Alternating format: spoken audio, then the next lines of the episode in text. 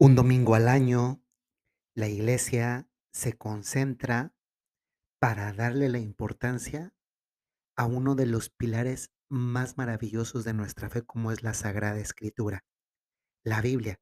Te aseguro que puede ser que en tu casa tengas muy pocas cosas relacionadas con el ámbito de la fe, pero que dentro de esas pocas cosas que tengas, aquello que no falte sea la palabra de Dios, la Sagrada Escritura. Hasta el siglo XXI, al año 2021, la Biblia sigue siendo el libro más publicado en la historia de la humanidad.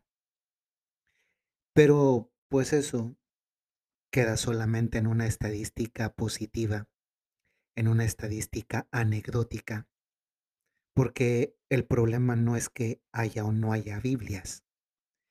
El problema, y sobre todo el problema para un creyente como lo somos tú y como lo soy yo, es que esa Biblia, que esa palabra de Dios, esté, por decirlo así, amordazada porque no entro en contacto con ella. Desde el año 2019, el Papa Francisco decidió instituir un domingo al año para dedicarlo a resaltar la importancia de la palabra de Dios en la vida de todo creyente. Y ese domingo, en el caso del año 2022, es nada más ni nada menos que el 23 de enero de este año en curso. En este podcast tenemos la gracia de dedicar los domingos a profundizar justamente en esa palabra de Dios. Dios no está mudo. Es que nosotros sabemos que está vivo, pero tal parece que a veces separamos el que esté vivo con aquello que suele ser un ser vivo racional, como lo es Dios, que es comunicarse con nosotros. ¿No es verdad que a veces nos pasa que cuando hablamos con Él parece aquello más un monólogo que un diálogo a lo que estamos llamados? Y parece más un monólogo porque vamos a decir nuestro rollito, nuestro discursito, nuestros problemitas, pero luego no escuchamos lo que Dios nos tiene que contestar. Y eso a la larga nos va cansando, hace tedioso ese acto que es un acto de encuentro entre mi corazón y el de Dios, y desde luego que nos va, además de cansando, aburriendo, de tal forma que poco a poco vamos dejando esa práctica tan hermosa que es la práctica de la oración. Hoy, en este podcast, que es un podcast tradicional de esos de eh, Evangelio explicado y aplicado, profundizamos en la palabra de Dios de este domingo 23, que es día dedicado a la palabra de Dios, a la Sagrada Escritura, a la Biblia. Y hoy el Evangelio es el de Lucas 1, versículo del 1 al 4, y después 4, capítulo 4, del versículo 14 al 21. En la liturgia de la iglesia ya se nos presentan unidos estos dos textos, que son del mismo autor, pero de diferentes capítulos, y vamos a escucharlo para después explicarlo y aplicarlo. Del Evangelio según San Lucas. Muchos han tratado de escribir la historia de las cosas que pasaron entre nosotros, tal y como nos las transmitieron los que las vieron desde el principio y que ayudaron en la predicación. Yo también, ilustre Teófilo, después de haberme informado minuciosamente de todo, desde sus principios, pensé escribírtelo por orden, para que veas la verdad de lo que se te ha enseñado. Jesús fue impulsado por el Espíritu, volvió a Galilea, iba enseñando en las sinagogas. Todos lo alababan y su fama se extendió por toda la región. Fue también a Nazaret donde se había criado entró en la sinagoga como era su costumbre hacerlo los sábados y se levantó para hacer la lectura. Se le dio el volumen del profeta Isaías, lo desenrolló y encontró el pasaje en el que estaba escrito, El Espíritu del Señor está sobre mí, porque me ha ungido para llevar a los pobres la buena nueva, para anunciar la liberación a los cautivos y la curación a los ciegos, para dar libertad a los oprimidos y proclamar el año de gracia del Señor. Enrolló el volumen, lo devolvió al encargado y se sentó. Los ojos de todos los asistentes a la sinagoga estaban fijos en él. Entonces comenzó a hablar diciendo, Hoy mismo se ha cumplido este pasaje de la escritura que acabas, que acaban de oír. Palabra del Señor. Gloria a ti, Señor Jesús. Acabamos de escuchar el Evangelio de San Lucas. Tal vez, alguna vez, pensaron que esto era un libro escrito así tal cual, y no. Si yo les preguntara en este momento a quién escribió este texto San Lucas y por tanto qué género literario tiene este Evangelio, ¿qué responderían? Pues lo dice al inicio. San Lucas está escribiendo todo el Evangelio, que es el Evangelio más extenso de los cuatro que conocemos, a Teófilo. Y vean el nombre tan bonito de este hombre, Teófilo, amigo de Dios. ¿Qué es lo que significa Teófilo? Qué bonito nombre.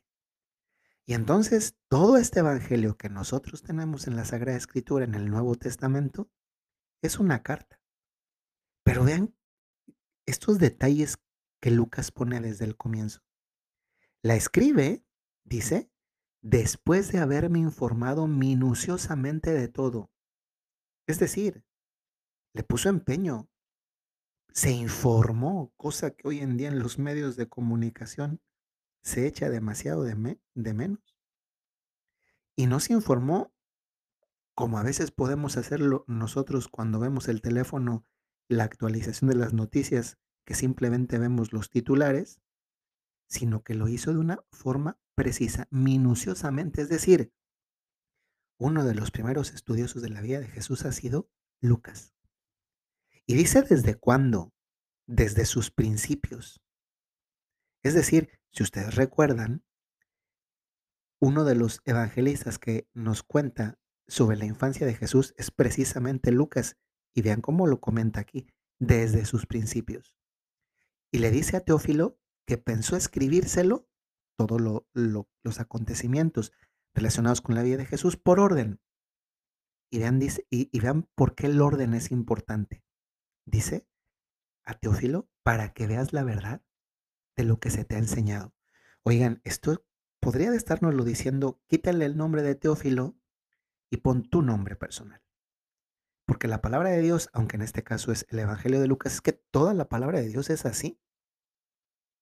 Los agiógrafos, es decir, los que han escrito la Sagrada Escritura, no olvidemos que la Sagrada Escritura tiene dos autores, Dios, el Espíritu Santo, que le inspira, y luego el geógrafo, que son diferentes personas a lo largo de la historia, que recibe la inspiración y con sus palabras, el contexto y conocimientos que tiene para verbalizar y escribir la inspiración, lo transmite de forma escrita.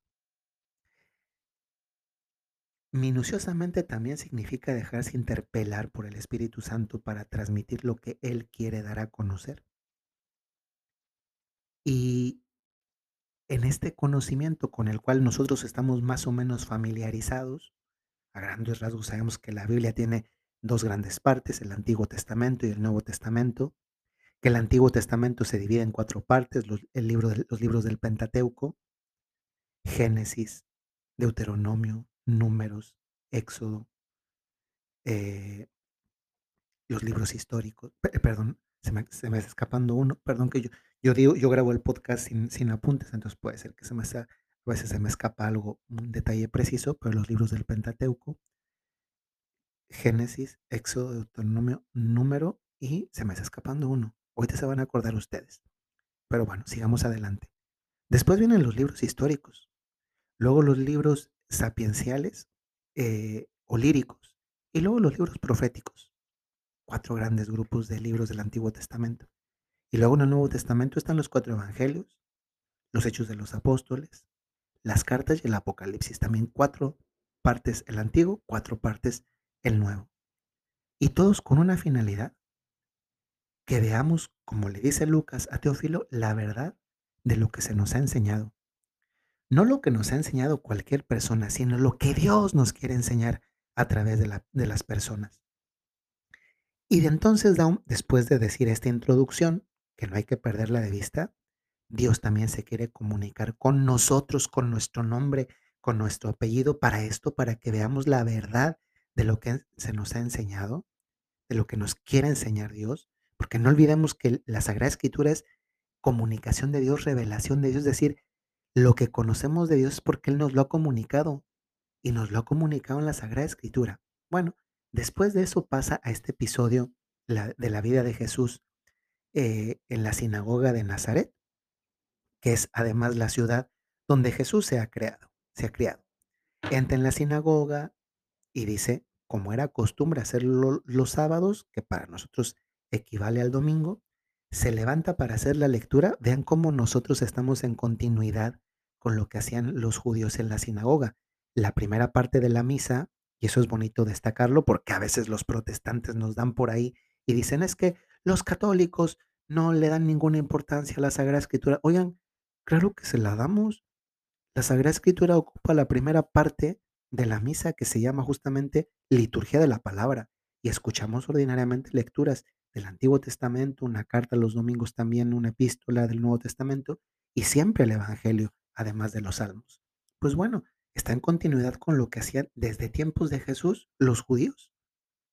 Los sábados, como nosotros ahora los domingos, que es el nuevo sábado para nosotros, el día del Señor, pues Jesús se levanta, hace la lectura le dan un volumen del profeta Isaías, lo desenrolla, acuérdense que antes eran como una especie de pergaminos doblados, y lee ese pasaje del profeta Isaías donde dice, el Espíritu del Señor está sobre mí porque me ha ungido para llevar a los pobres la buena nueva, para anunciar la liberación a los cautivos, la curación a los ciegos, para dar libertad a los oprimidos y proclamar el año de gracia del Señor.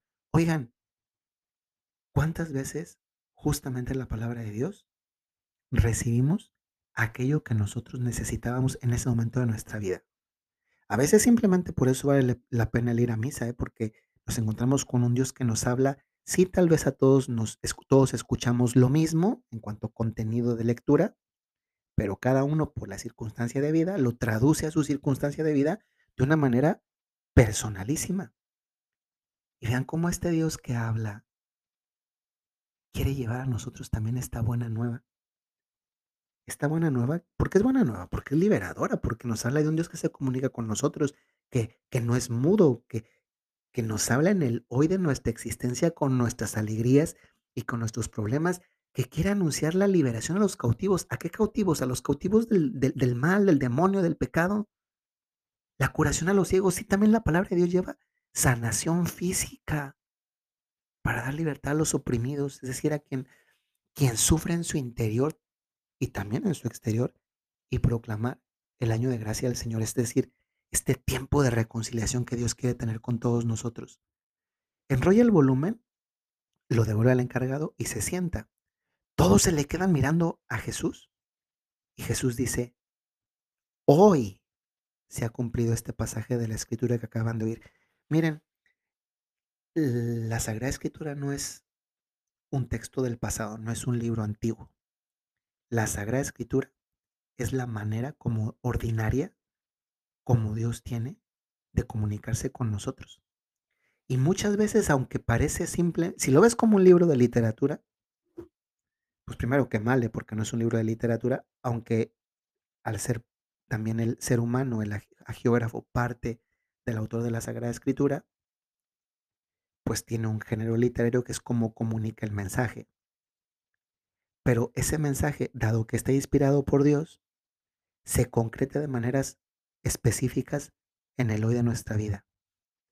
Yo les invito a que como tarea no perdamos el contacto con este Dios que nos habla a través de su palabra. ¿Cuántas veces estás triste y justamente la palabra de Dios te consuela, te anima, te levanta? ¿Cuántas veces estás eufórico, eufórica y también la palabra de Dios te coloca? ¿Cuántas veces necesitas un consejo y justamente Dios te lo da? Estás enfermo y Dios sale a tu encuentro para sanarte, también a través de su palabra. Miren, es que esto Perdón por esto que voy a decir, pero es que la palabra de Dios es como como una estación de radio con todas los géneros. Supongamos que los géne géneros musicales son como las maneras de colmar aquello que necesitamos escuchar o que necesitamos, eh que alguien nos diga. Y es la palabra de Dios. Como una estación de radio personalizada para todos. Hoy diríamos como un podcast que a todos nos dice algo. ¿Y qué es lo que nos dice? Justamente lo que hoy, hoy, hoy, que además es lo único que tenemos, necesitamos escuchar. Ojalá que esto nos ayude a preguntarnos, ¿dónde tengo mi Biblia en mi casa? Tal vez es tiempo de que la desempolve o la saque del lugar donde la tengo abandonada y la ponga en un lugar más visible de mi casa para que eso me recuerde que Dios se quiere seguir comunicando conmigo en el hoy de mi propia vida. Soy el Padre Jorge Enrique Mújica de los Padres Legionarios de Cristo y les mando un saludo muy, muy cordial. Hasta luego.